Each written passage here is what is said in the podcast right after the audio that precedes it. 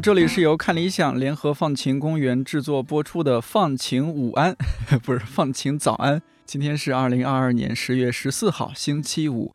我是看理想的音频编辑颠颠。今天你的心情放晴了吗？放晴了，放晴了，放晴了。我特别不好意思，因为我估计有些听友昨天刚听到过我的声音，然后今天这个人怎么又冒出来？哪都有颠颠，欢迎颠颠，呱唧呱唧呱唧。Hello，Hello，Y Y，嗯，我终于这么荣幸的来到了柜台。串台啊！对，其实第一季结束的时候，我们放晴早安不是特别有幸去到了看理想电台的小阳台做客嘛，所以今天我们也非常高兴的把颠颠请到了放晴公园，要来公园里做一回广播员了，心情如何呀？我心情其实有点忐忑，因为一定程度上这个不是我的主场，我确实就发现紧张了。这个时候我就特别理解我的那些嘉宾，好多时候他们都觉得有点紧张，我就不太理解有什么好紧张的啊？录音棚的这个氛围这么好，这个灯。这么温暖，这个酒这么好喝，看来主客场还是有区别，是吧？对，还真是不一样。但是说实话，和放晴早安还是没有那么陌生，因为毕竟我们之前我邀请你，还有心仪，还有乐言串台，我们去年还是好好聊了一下，然后咱俩还我还去你那个播客串了一次台。啊，我还挺开心的，因为之前这个节目制作人小尹很早就跟我说过，说你今年你准备好啊，说不定哪天就找你 那个串台。我说好好好，时刻准备着。对，时刻准备着，我也很期待，就到时候读到的这一期的内容是什么。那今天我们就把颠颠的工作地点从小阳台搬到了公园里，下面的时间就交给你喽。那这个稿件其实是婉婉写的，但是呢，正合我意。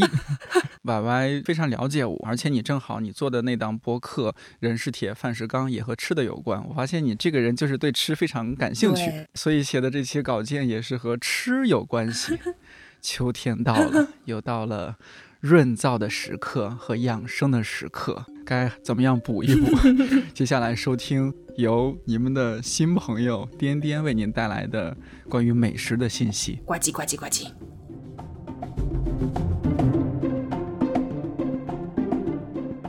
近几年和美食相关的视频节目是越来越多了。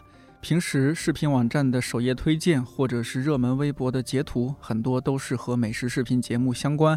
比如说，引发中国美食纪录片热潮的《舌尖上的中国》系列，再比如美食家谈话类节目《拜托了冰箱》，还有美食家旅行类节目《十二道风味》等等。根据统计，美食综艺视频最火爆的时候，地级市以上电视频道中美食类电视节目就超过两百个，播出总时长超过了二点八六万小时。在国外的流媒体平台奈飞上也是一样的，有超级多和食物相关的节目。比如主厨的餐桌节目里有来自各国的知名主厨，把自己国家的饮食文化结合各种创意和想法，通过食物呈现出来。每一集里有主厨个人对美食的热情，也有料理背后不为人知的故事。还有像《决战餐桌》这档节目，集结了二十四名来自世界各地的大厨，两人一组，十二支队伍共同比赛，每一集选定一个国家作为烹饪主题。厨师对决对于我们来说应该不陌生，中央电视台二套的《厨王争霸》或许也有些人看过。不过，《决战餐桌》这档节目的不同之处在于，每一集都以一个国家的特色佳肴作为比赛主题，包括墨西哥、西班牙、英国、巴西、印度、美国、意大利、日本、法国等等。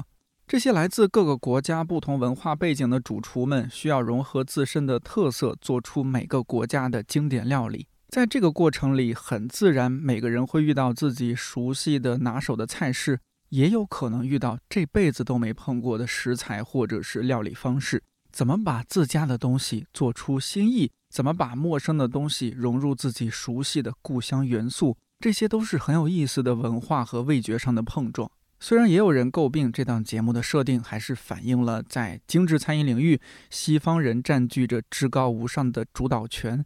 但是从另一个角度来看，让更多的人了解东方以及拉美的饮食文化和习惯，让主厨们接受到更多元的信息，其实也是很不错的一个尝试。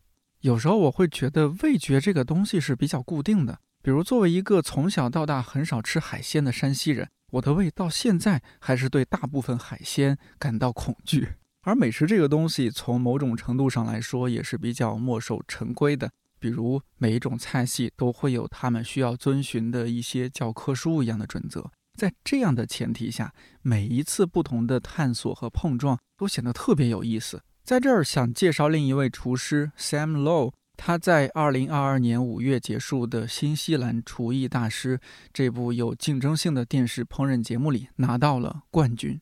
作为英联邦的属国，新西兰的饮食在很长一段时间里都是被牛排、薯条、卷心菜、馅儿饼和鱼等占据的，整体的基调是以西餐为主。不过，Sam 凭借着自己的努力，用中餐敲开了冠军的大门。试镜选拔阶段，他煮过醉鸡，还烹制过烧肉；决赛的时候，还做了野生鲍鱼粥，以及混合有海苔、可可还有抹茶的昆布冰淇淋。这期节目的文稿页放了他做的菜的图片，如果感兴趣，你可以去看一看。看完或许也很想尝试做一下。Sam 出生于中国的福建省，在新西兰的奥克兰长大。他的父母来自广东省中山市下面的一个小山村，在那儿，他们讲着由粤语衍生出来的一种方言。去到新西兰之后，曾经在福建开面条制造厂的父母开起了外卖小店养家糊口，而 Sam 从十几岁的时候就开始帮爸爸打理一点灶台上的工作，以及帮妈妈打包馄饨和饺子。他觉得爸妈两个人也完全忙得过来，但之所以还是要让他干活儿。是希望通过这个方式，让两代人之间保持一定程度的沟通，同时也防止小 Sam 没事做，跑到街上去跟人学坏。听起来也是非常亚洲的教育方式。或许你以为 Sam 之所以可以成为一名大厨，是由于父母的言传身教，虽然有这部分的原因，但是他高中老师们的角色也必不可少。比如老师会鼓励 Sam 去参加当时的一场咖啡烹煮比赛。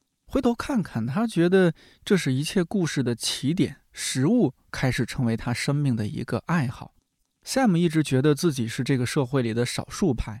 他看到自己的父母因为讲英语口音重而被粗鲁的对待，有时候是因为英语词汇量不够而无法和当地人顺利沟通。他自己也会因为念书的时候带猪肉碎盖饭而被同学们嘲笑。虽然这道菜在我们看来太普遍了。但是在新西兰当地人看起来，这菜可太不精致了。有很长一段时间，他真的不喜欢自己的华裔身份。当然，现在他已经找到了和自己华裔身份相处比较舒适的方式。另外，作为性少数群体的 Sam，一直以来也在不断探索自己的性别以及在这个社会的定位。他觉得自己一路都在做各种妥协，或者我觉得换一个词儿，和解，在福建出生和新西兰成长之间做和解。在自己的生理性别和性别认同之间做和解，甚至参加这次比赛，他也要在保持传统中菜特色和让西方人看起来也是有吸引力之间做一个和解。It's very unbalanced in flavor and very metallic. So for me to balance that out, I am making. 尽管做了不少妥协，Sam 还是站到了厨艺大师的比赛现场，通过食物讲述了自己的故事。他觉得很高兴。除了拿到冠军之外，节目播出之后，他得到的很多反馈是来自华人群体、少数族裔以及酷儿群体。他们说，听到 Sam 在节目里讲述自己作为一个社会中少数派的故事，很受鼓舞，也很能感同身受。要感谢他把这些故事、这些感受和这些食物带到更多的人面前。食物是可以成为纽带的。小时候，Sam 和父母之间很多时候没有办法沟通的爱和关心。会通过食物来传递，而现在 Sam 也借由食物向更多的人传递出更多的支持和鼓励。比赛结束之后，Sam 还和比赛里其他几位少数族裔参赛者成为了很好的朋友，说不定之后还会一起做一点什么，给大家带来更多惊喜。确实，通过食物和分享，我们都能够感受到这样一种彼此是相互联系着的感觉。这种感觉在很多时候可以支持我们走得更远。做更多的事情，像之前 Sam 经历过一次酒店隔离，他把每天外卖送进来的快餐摆盘成了非常精致的早中晚三餐。你可以看一下这期节目文稿区的图片，真的化腐朽为神奇。他把这些图片泼到了网上，引发了大家非常热烈的关注。虽然是在隔离，但还是有发现和创造美的可能。好了，感谢你收听今天的放晴早安，我是颠颠，祝你早安、午安、晚安。我们有机会，下次再见。